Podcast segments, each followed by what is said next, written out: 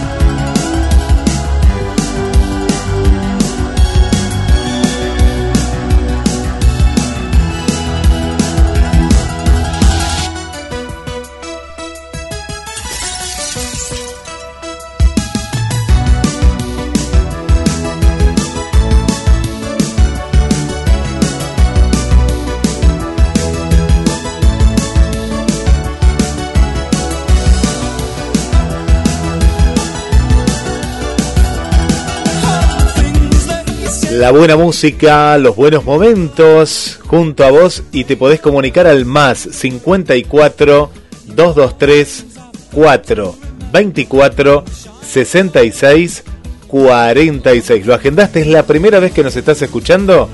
¿Estás, por ejemplo, escuchando porque decís, pero yo no escuchaba esto un jueves? ¿Te quedaste junto a Pierre Rock? Y me parece que sí. ¿eh? Vos, por ejemplo, Jacqueline, bienvenida, ¿eh? bienvenida a No Te Olvides de mí. Más 54 223 4 24 66 46. Ya, Gaby, tenemos los primeros mensajes. Vanessa, ¿eh? que dice Qué hermoso, ¿eh? Cariños, Gabriel. Muy, pero muy atenta al, al programa. Y nos cuenta por aquí que ella le gustaría empezar a hacer yoga. Bueno, ya lo dejamos como una pregunta, pero gracias por estar. Saludamos también a Gladys, eh, que ahí puso a cargar su celular, nos venía siguiendo desde bien tempranito, nos contaba que tenía poca batería, pero no se podía perder este programa porque ella cuenta que le hace, le haría muy bien también hacer yoga porque está a mil. Gracias Gladys del barrio Constitución y después Gabriel vamos con más mensajes. Desde el estudio central vuelvo contigo. Bueno, Ana, ¿cómo andás? Buenas noches. Hola Gaby, buenas noches, ¿cómo estás? Yo bien, y muy contenta de que me hayas invitado a charlar a tu programa. Un placer, Ana, sabes que te quiero mucho y aparte me parece que sos una profesional espectacular y me encanta, me encanta que puedas compartir todo lo que sabes como yo te conozco con lo demás, así que bueno, un placer para mí. Bueno, gracias, gracias Gaby, sí. Eh, la verdad que, bueno, tantas veces que charlamos, sabes que a mí hablar de yoga no me cuesta nada. Enseguida sale en la conversación, así que bueno, no, re lindo, re lindo que podamos compartir esto. Sí, sí, es un, placer doble, ¿no? O sea, eh, escuchar y compartir eh, ambos que nos queremos mucho sobre lo que haces, que es fantástico. Y siempre con algunas preguntas para hacerte eh, cuando estamos juntos, pero no pasamos a hablar de otra cosa y no, no, te las hago. Así que aprovechar a, que la gente eh, escuche lo que tenés para decir sobre yoga, que, es tan atractivo, ¿no? Eh, yo, siempre me, me, quedó la duda de cómo, cómo fue que te iniciaste en yoga, o sea, viste por televisión, sentías que tu cuerpo eh, necesitaba algo de, tranquilidad, por eso fuiste a yoga porque te dijeron. ¿Cómo fue? Mira, eh, la verdad que fue un poco por casualidad.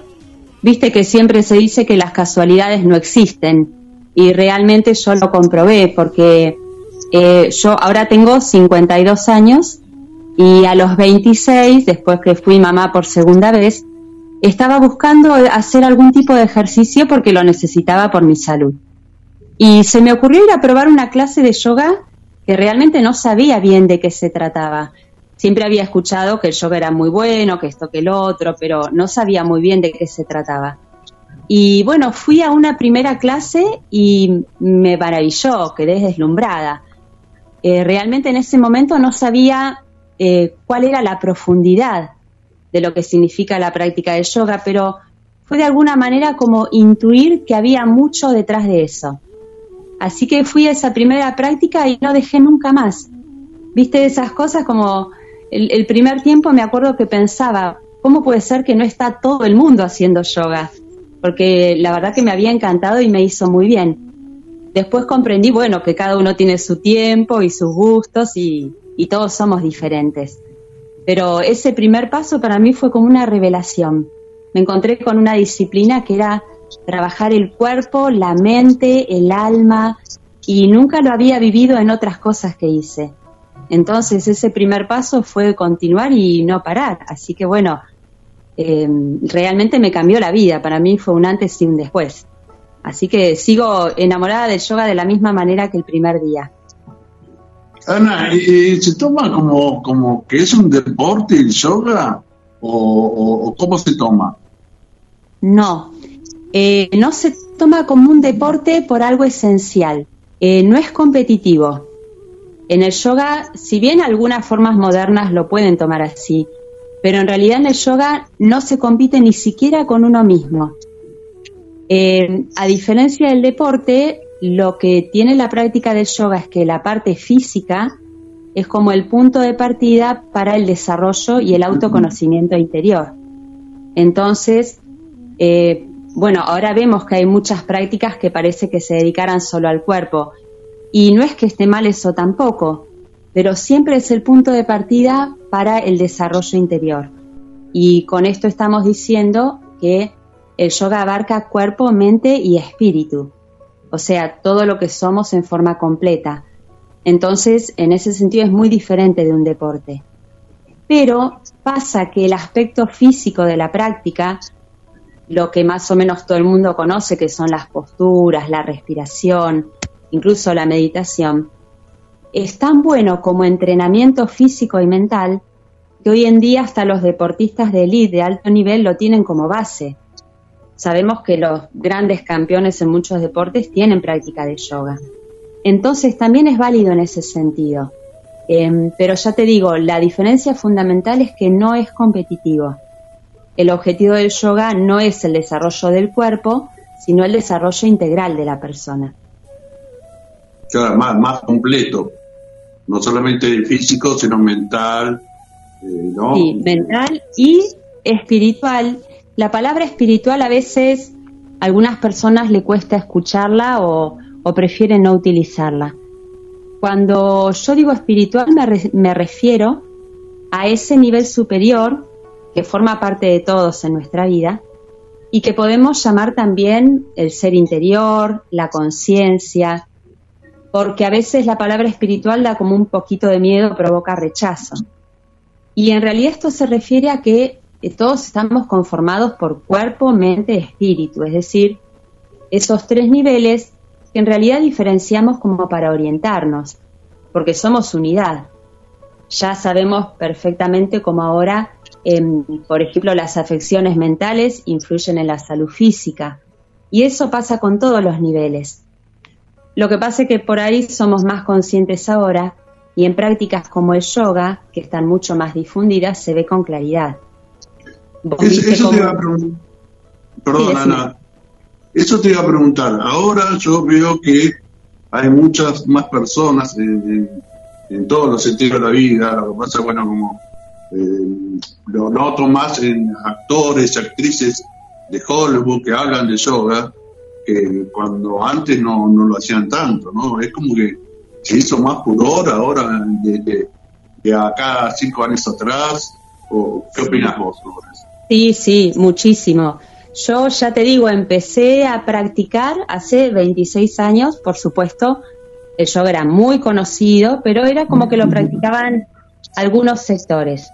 Eh, desde hace unos años se difundió muchísimo, em, por ejemplo, ahora a través de las redes rápidamente podés ver de qué se trata una práctica. Y una de las cosas que ayudó mucho a la difusión fue que la gente joven encontró en el yoga una base incluso para la práctica del surf y deportes que tienen mucho que ver con la juventud o lo que está de moda, sí, y que antes uno decía yoga y por ahí pensaba en gimnasia para señoras mayores. Y con esto de la difusión, viste, era, era la imagen que más se conocía. en cambio, ¿te cortó, Gaby? Ahí nos escuchamos. Eh, se relacionaba más con, los jubilados. tal, cual, tal cual, exactamente, no estaba bien conocido.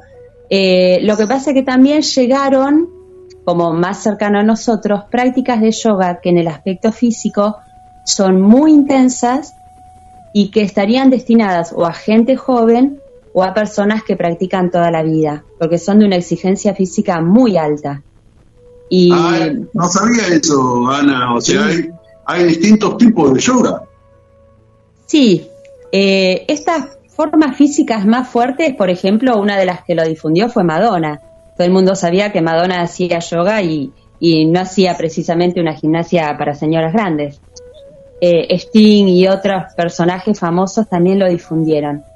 En realidad el yoga originalmente es un tipo de práctica que se puede tomar como un poco más el acento en el aspecto físico, o en el desarrollo mental. Tiene como diferentes ramas, pero todo parte de lo que se llama el Hatha Yoga, que sería el yoga ortodoxo y que tiene que ver con el reconocimiento de nuestra existencia conformado por dos energías complementarias que están simbolizadas como el sol y la luna. De ahí deriva la palabra Hatha.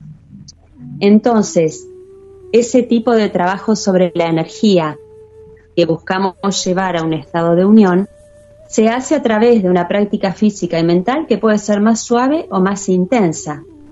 Y esa es una de las maravillas del yoga, que puede ser para cualquier edad, que puede ser para distintas condiciones físicas. Una persona de 70 años puede empezar a practicar yoga, aunque no lo hubiera hecho nunca, pero lo va a hacer de acuerdo a su condición y edad. Lo mismo que una persona de 18 que seguramente va a elegir una práctica muy fuerte. Es decir, que lo que hacemos con el cuerpo no es el objetivo, sino el medio para llegar a un fin superior. Eh, ¿Hay definido cuántos tipos de yoga? O, porque te escuché decir recién que eh, te referías a un tipo. ¿Hay varios tipos de yoga definidos? Mira, definidos en cuanto a la tradición hindú, vos viste que el yoga eh, nace y se desarrolla en la India y a partir de ahí se extiende al mundo en los últimos tiempos, sobre todo en los últimos siglos. Em, para la tradición hindú, el yoga, viste que la palabra yoga significa unión. Se le dice yoga a todo método que lleve a esa unión, a la unión cuerpo, mente y espíritu, es decir, a una vida íntegra, completa, el desarrollo pleno del ser humano. En este sentido establece que hay varias formas de llegar. Una puede ser el Hatha Yoga, que es el yoga físico, que es el que conocemos nosotros. También está el Karma Yoga, que es el yoga de la acción desinteresada. Y siempre se pone el ejemplo eh, de la Madre Teresa de Calcuta, ¿no? Las personas que actúan por amor y así llegan a una vida plena. También está el yoga del conocimiento, se le llama Jnana Yoga, y todos estos son métodos para llegar al estado de unión. Ahora, el Hatha Yoga, que es el que conocemos en Occidente, cuando nos encontramos con diferentes nombres, tiene que ver más con ciertos maestros o profesores que toman la práctica desde ciertos aspectos y lo desarrollan con su propio nombre. Eh, esto no está ni bien ni mal, sino que son formas en que se fue difundiendo en Occidente el yoga. Por ejemplo, uno de los más conocidos este, para los profesores y practicantes es el método Iyengar, que se difundió mucho en Europa, en, en todo Occidente en general, es muy conocido, es una práctica intensa. Ese por ponerte un ejemplo, pero uno se encuentra con muchos nombres. También está muy difundido ahora, sobre todo entre la gente joven, el Ashtanga Yoga, que es tomado de la forma tradicional y como conformado con prácticas que tienen siempre secuencias que se repiten y que son muy intensas. Cualquiera de estos métodos, a mi entender, es válido, porque mm, otra de las cosas que me parece increíble de la tradición hindú y del yoga es que reconoce que todos los seres humanos somos diferentes y tenemos distintas necesidades. Entonces así hay personas a las que les va a servir una práctica más meditativa, más tranquila, y otras personas que necesiten prácticas muy intensas, en poner el cuerpo en posturas difíciles y con más actividad. Entonces, por eso em, yo prefiero verlo de esta manera, ¿no? Que cada uno tiene que buscar dentro de los métodos que conocemos el que mejor le resulta. Así que prefiero este, aceptar en este sentido que todas las prácticas son válidas para esto. ¿Y me, ¿qué, te llevó a tomar la decisión de ser profesora? Porque está bien que te guste, pero después ser profesor no es fácil. Y, ¿cómo, ¿Cómo fue que te llevó a, ser profesora, eh, tomar la decisión de, ser profesora? Eh, mira, fue, bueno, un poco como te decía al principio, de esas cosas que en lugar de ser una decisión consciente, es como que la vida te va llevando y, cuando es hacia lo que es propio te lleva como más rápidamente. Eh, yo llevaba varios años practicando ya y bueno, se presentó la oportunidad que el profesor con el que tomaba clases iba a comenzar a dar un profesorado. Y me encontré con que lo quise hacer para profundizar en lo que era el conocimiento, porque yoga está basado en la filosofía hindú. Y es un conocimiento muy profundo y muy complejo que uno puede estudiar toda la vida. Y a la hora de hacer las prácticas podemos ver como una parte de eso y no la totalidad. Entonces lo vi como una oportunidad para aprender más. Pero también me pasó algo particular que, como es el primer día de práctica, que a mí me hizo tan bien y me cambió la vida de tal manera que me encontré queriendo compartir lo que me pasaba. Y la verdad es que nunca me imaginé que iba a estar dando clases de algo, no era lo que pensaba ni, pero de ninguna cosa. Y, y, me encontré en esa situación de querer contar y compartir cuestiones que tenían que ver incluso hasta con ciertas posturas y, todo lo que abarca en la vida. Entonces fue como que se dio las dos cosas juntas, el querer compartirlo y la posibilidad de hacer un profesorado este, con este profesor con el que tomaba clases, que era un muy buen profesor. Y bueno, Quería preguntar si, hubo un maestro o un profesor que, que, que, te llamó más la atención que otro, o sea, que te deslumbró o que te dio ganas de seguir a, a, profesor o, maestro, ¿no? ¿Tuviste eh, maestros? Sí, más que maestros, profesor. La palabra maestro, cuando hablamos en términos de yoga, se refiere a personas que em, están desarrolladas espiritualmente al nivel de haber superado su propio ego. O sea, son contados. Y en general los que estamos por estos lados en Occidente, me parece que corresponde llamarnos instructores o profesores de yoga. Em, yo tuve muy buenos profesores, de todos aprendí algo diferente y siempre intenté como mantenerme en contacto con eh, diferentes espacios, diferentes profesores. Y con algunos de ellos aprendí mucho sobre la práctica física con otras personas aprendí mucho sobre la filosofía del yoga y mucho se aprende a través de los textos, porque aunque parece contradictorio, quien quiera profundizar en lo que es el yoga se tiene que sentar a leer. Los textos hindúes, las traducciones y los muchos, los muchos maestros y estudiosos que se dedicaron a difundir el yoga es eh, para estudiar toda la vida lo que uno tiene que leer y realmente es el fundamento de la práctica. Entonces, a mí cuando me preguntan, siempre insisto en esto de mantener la apertura como para conocer profesores de distintas áreas, porque cada uno va a aportar algo diferente, estar toda la vida aprendiendo y sobre todo leer y estudiar mucho. Eso es fundamental. Tuve la suerte, entre otras cosas, de estar en contacto mucho tiempo con una profesora de eh, doctora en filosofía oriental, eh, que vive hace años acá en Mar del Plata, que es la doctora Olivia Cátedra, y además de otros profesores también. Con ella aprendí mucho y aprendí sobre todo esto de, la lectura consciente y el mantenerse siempre em, en esta apertura de continuar en la búsqueda. Eh, cuando pensamos en, la filosofía hindú tenemos que pensar en algo muy complejo que se desarrolló durante miles de años y que se desarrolló en otra cultura muy distinta a la nuestra. Entonces es mucho lo que hay que aprender para comprender en profundidad el yoga. Así que bueno, es un estudio de toda la vida. Claro, claro, claro. Es eh, importante saberlo, ¿no? De, leer, uno lo, lo relaciona directamente por estar en el piso frente a un profesor. Sin embargo, la, lectura sirve bastante para, para hacer el yoga, ¿no? Que, que, que, es atractivo. La lectura y la práctica, porque mm, después hay que, hay que hacer, hay que practicar, hay que meditar y llevar toda la práctica lo leído, intentarlo por lo menos.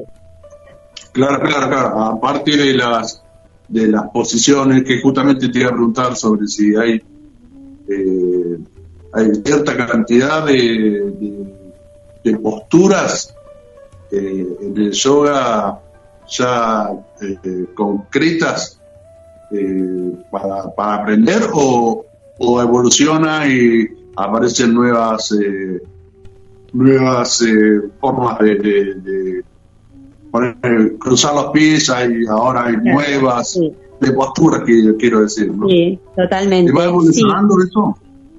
Em, mira, hay cierta cantidad de, asanas, la palabra para posturas en sánscrito es asanas, hay cierta cantidad que aparecen en los textos clásicos em, que son muy variables.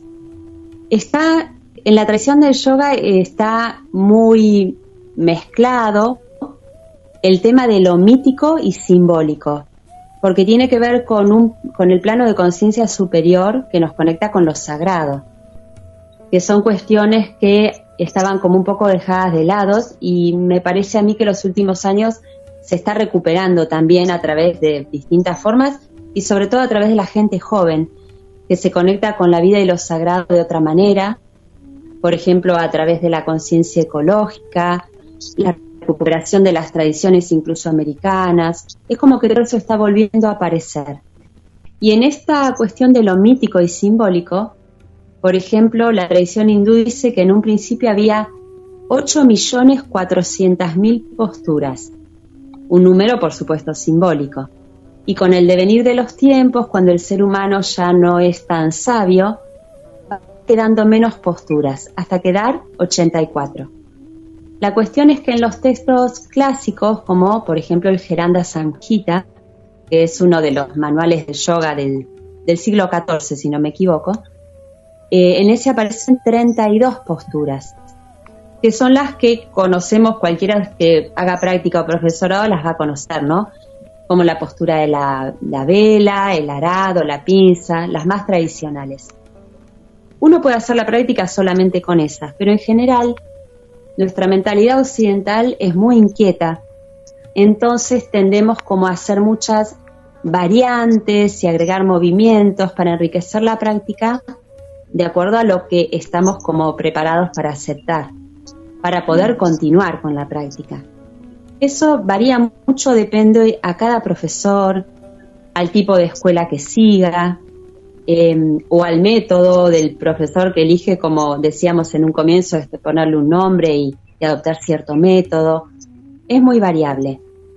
También pasa que le ponemos bastante atención al trabajo corporal. Entonces, enriquecer la práctica agregando variables de esas posturas tradicionales es válido y sirve también. Pero básicamente todo está relacionado con esas posturas originales que podríamos tomar como que son las 32.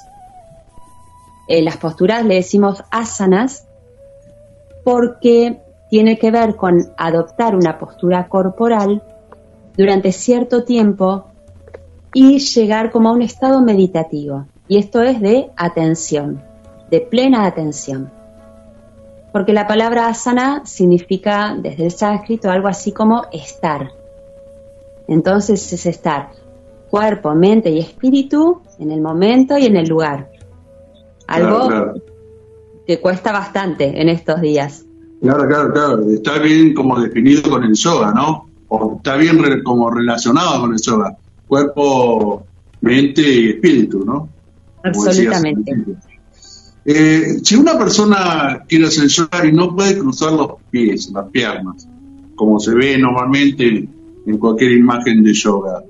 Eso es, eh, se puede igualmente, aunque no se logre cruzar las piernas, eh, hacer es, es, o sea, no, no poder hacerlo es, no es tan importante. No, está muy bien lo que decís, porque a veces pareciera que uno hacer yoga es hacer esa postura, y no. Em, es como la imagen para guiarnos es como que nuestro cuerpo es un molde y en ese molde la energía se adapta en su interior. Los textos clásicos dicen que la energía se adapta a la forma del cuerpo como el cobre derretido se adapta al molde. Ese es el sentido de las posturas de yoga, ¿no? Entonces, llevar la energía de una forma u otra de acuerdo a la postura que adoptamos. La cuestión es que... Sí. No, no, no, no, discúlpame, que tenemos una pregunta, pero después te la hacemos. no, no, te quería cortar. No hay problema. Eh, uno puede hacer unas posturas sí, otras no, pero la importancia del, del movimiento de la energía también tiene que ver con la mente. Entonces, ya te digo, si una persona de 70 años no hizo nunca yoga, probablemente le cueste adoptar la postura de piernas cruzadas. Lo, hará, sentado en una silla y puede hacer igualmente un trabajo físico y mm. mental enriquecedor y que le va a hacer muy bien. Claro. Eh, Guille, tenemos una pregunta para Ana. Hola Ana, acá desde el estudio. Una pregunta que es similar igual, ¿eh? porque me parece que la respuesta estuvo ahí Esther dice, qué interesante el programa, qué hermoso escucharte Gaby y a la invitada. Y si personas con sobrepeso, pregunta ella, podrían hacer las prácticas, al menos el yoga tranquilo, pregunta ella, personas con sobrepeso. Sí, por supuesto que pueden, por este sentido de que eh, la práctica se va a adaptar a lo que la persona necesite. Em, se usa mucho el auxilio de elementos, como podría ser el caso de una silla. Incluso hay ciertas escuelas de yoga eh, que adoptaron el uso de lo que se llaman los tacos de goma, que sirven para apoyo. Incluso se usa el zafu, que es el almohadón ese que usan eh, los budistas en los dojos para meditar. Se puede usar cualquier elemento que ayude a la persona en la práctica física y desde ya, aunque la práctica fuera muy suave en ese aspecto, el trabajo interior no tiene por qué ser menor. Incluso casi te podría decir que cuanto más suave el trabajo físico, más espacio hay para el desarrollo interior. Porque a veces pasa que el desarrollo físico es muy tentador y muy agradable y le ponemos mucha atención a eso y nos olvidamos un poco del aspecto meditativo. Entonces, una persona que hiciera una práctica con una silla, por ejemplo, tiene una enormidad de posibilidades en cuanto al trabajo respiratorio, mental, espiritual. Casi te diría que le va a poner más atención a eso y va a ser más enriquecedor. Así que el yoga bienvenido para todos. Por acá Gladys eh, dice que qué bueno el, el programa sigue pidiendo un tema de Yochu, Gaby, por acá, te digo. y, con respecto a la consulta, ella nos cuenta que tiene eh, problemas para conciliar el sueño. Y pregunta, nunca ha hecho yoga, no, no nos aclara, tendría que intentarlo. Y si vos pensás, Ana, que le ayudaría a ella con esta cuestión que, que le cuesta dormir, ¿no? que duerme pocas horas. Mira, seguramente eh, supongo que hay diferentes causas para no poder conciliar el sueño. El yoga nos da muchas herramientas para la vida diaria. De las herramientas más valiosas son los trabajos respiratorios. Eh, estos trabajos o técnicas respiratorias son muy simples. A cualquier práctica de yoga que pueda ir, seguramente se los van a enseñar. Son muy simples, muy fáciles de aplicar. Ahora, hay una trampa en esto. Todo esto hace efecto cuando mantenemos la constancia.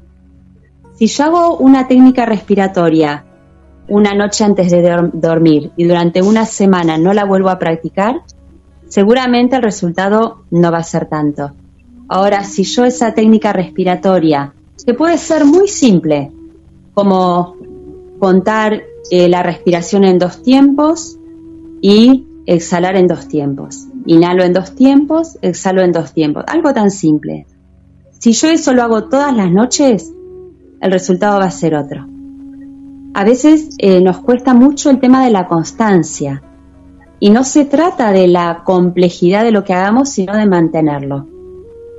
Eh, conciliar el sueño pudiera estar relacionado también con mucha atención corporal o con una vida sedentaria o con tensiones internas que uno necesita trabajar.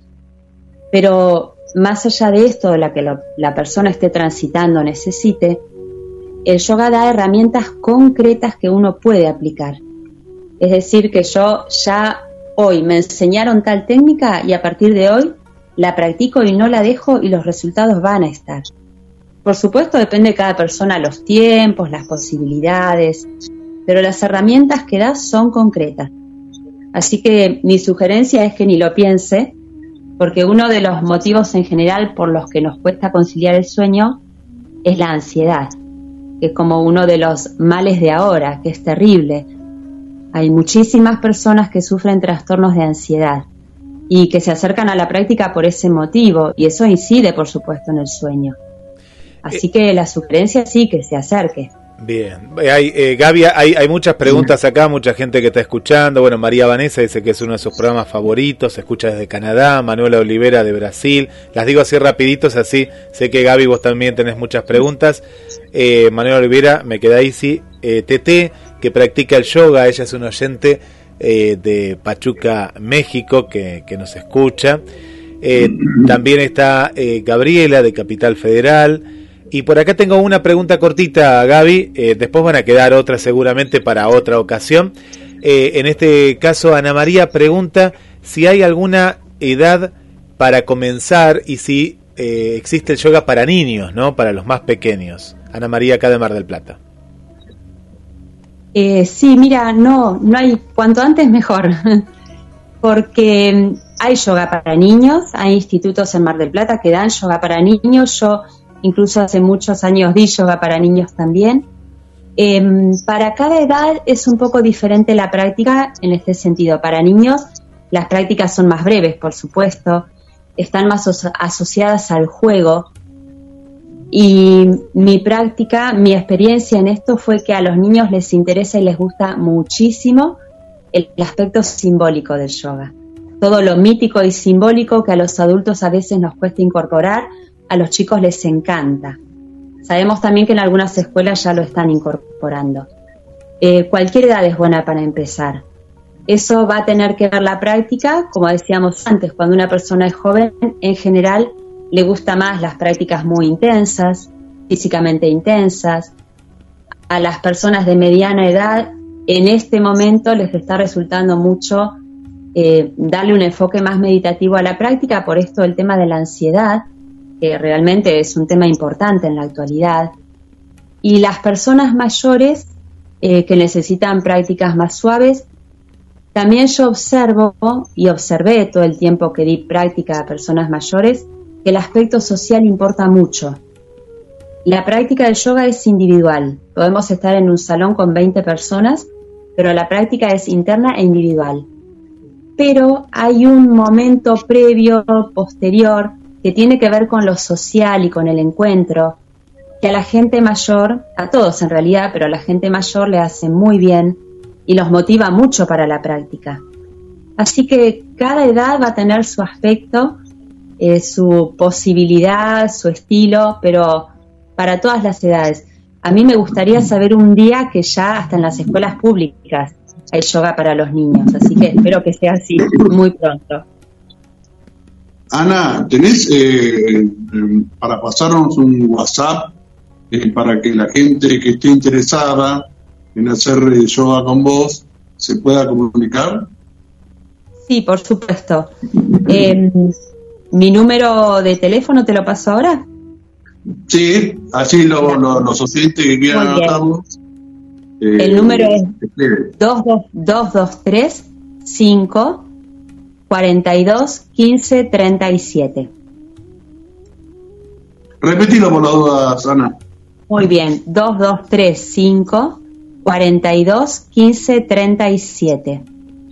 Bueno, buenísimo, buenísimo, porque va a haber mucha gente interesada en escribirte. Y la verdad, es que, la verdad que nos quedó un montón de preguntas, pero seguramente no, no, no vamos a juntar de nuevo, ¿no? A, hacer otro programa. Cuando vos quieras, a, mí me gusta, entre otras cosas, cuando alguna persona me consulta, em, enseguida comunicar a la gente. Eh, a veces las distancias por ahí también dificultan que la gente vaya a una práctica. Me gusta pasar el dato de colegas, contar de institutos que conozco. O sea, que realmente la movida de yoga sea más libre, que todos podamos llegar y que las dificultades sean las menos posibles Así que tanto para hablar de mi práctica como para difundir, estamos acá dispuestos siempre. Mira, Gaby, eh, Ana, para otro programa que van a quedar algunas preguntas, como por ejemplo, para que vayas anotando, por ahí igual después la, la, la, producción acá se la pasa a Gabriel y después te lo pasamos a vos, si recomendás la, la yoga con calor y si es cierto practicar yoga, no, si es cierto que para practicar yoga la alimentación es muy importante, así como la meditación. Eh, si cuesta mucho poner la mente en blanco, otra pregunta. Y bueno, ¿qué, ¿qué, recomendaciones das para llegar a este estado? Bueno, y así van surgiendo más preguntas. Acá una maestra jardinera que nos cuenta que ella hace yoga con sus alumnos. Eh, bueno, y así nos van llegando diferentes eh, preguntas. María Vanessa dice que lo practica desde hace mucho tiempo. Y ahí también deja una pregunta. Así que Después eh, Gabriel te va a pasar para otro programa, ¿no? Para otra, otro capítulo. Muy bien, muy bien, cuando quieran. Gracias, Ana. La verdad que, estaría buenísimo poder compartir otro programa porque quedan, aparte de las preguntas de los oyentes, eh, más de nosotros, la intriga, ¿viste? De saber cosas que para uno no es tan común.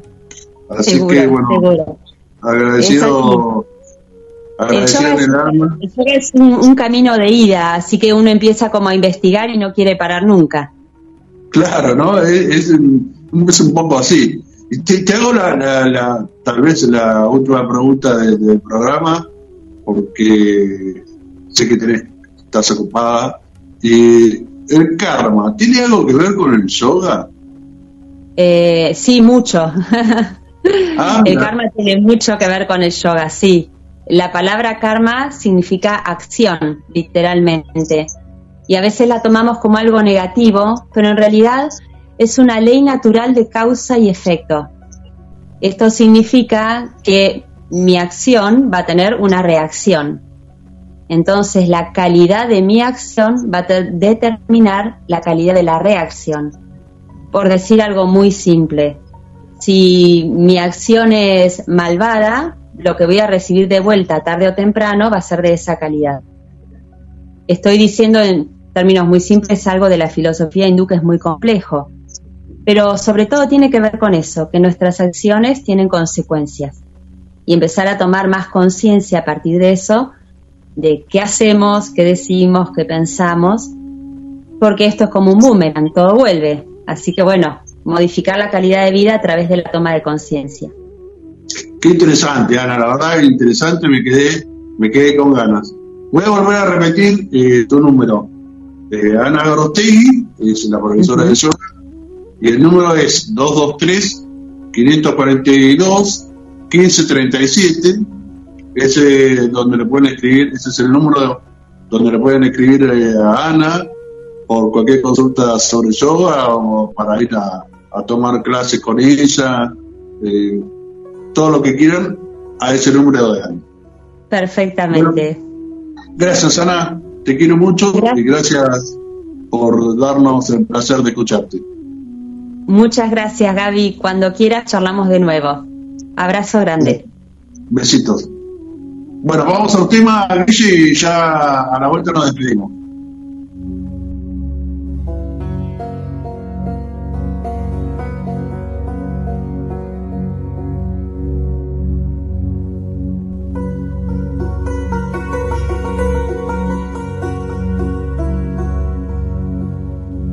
Quédate en GDS Radio, ya llega jueves latino, estás disfrutando de No te olvides de mí, en vivo, todos los días miércoles desde las 20 horas.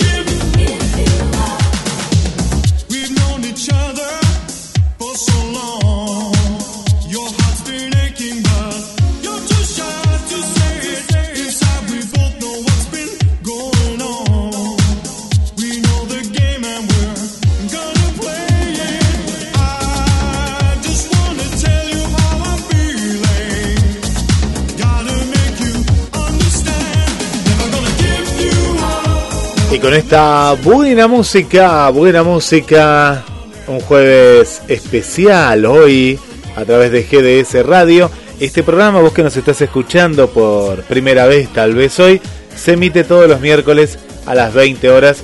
Así que si te quedaste con ganas de seguir escuchando, el próximo miércoles 20 horas junto a Gabriel Alejandro Massa. Y en el final volvemos, volvemos al estudio de No te olvides de mí. Bueno, espero que le haya gustado el programa de hoy con Ana. Muy atractivo para aprender sobre, sobre el yoga y, un placer además. Bueno, eh, el miércoles que viene volvemos a nuestro, a nuestro horario habitual de No te olvides de mí y los esperamos eh, Vendría a ser el 8, el 8 de junio a las 20 horas en un nuevo programa. Muchas gracias, abrazo y beso para todos.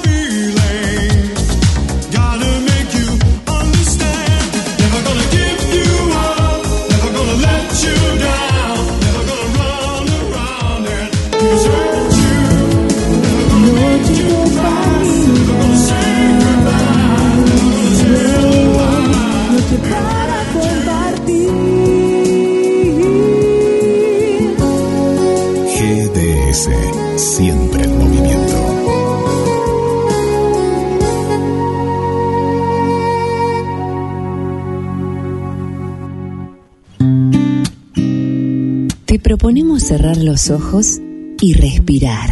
Otoño 2022.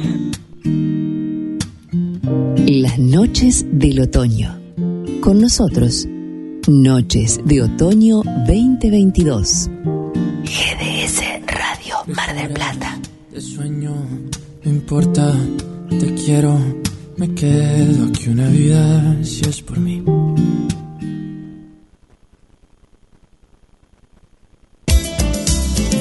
el clima de la radio, un medio que nos habla, nos despierta sensaciones para transportarnos a un lugar desconocido, marcando un estilo con su manera de hacer radio, compartiendo desde la perla del Atlántico, compartiendo en GDS Radio Mundial. Presenta Luna Rodríguez, idea y conducción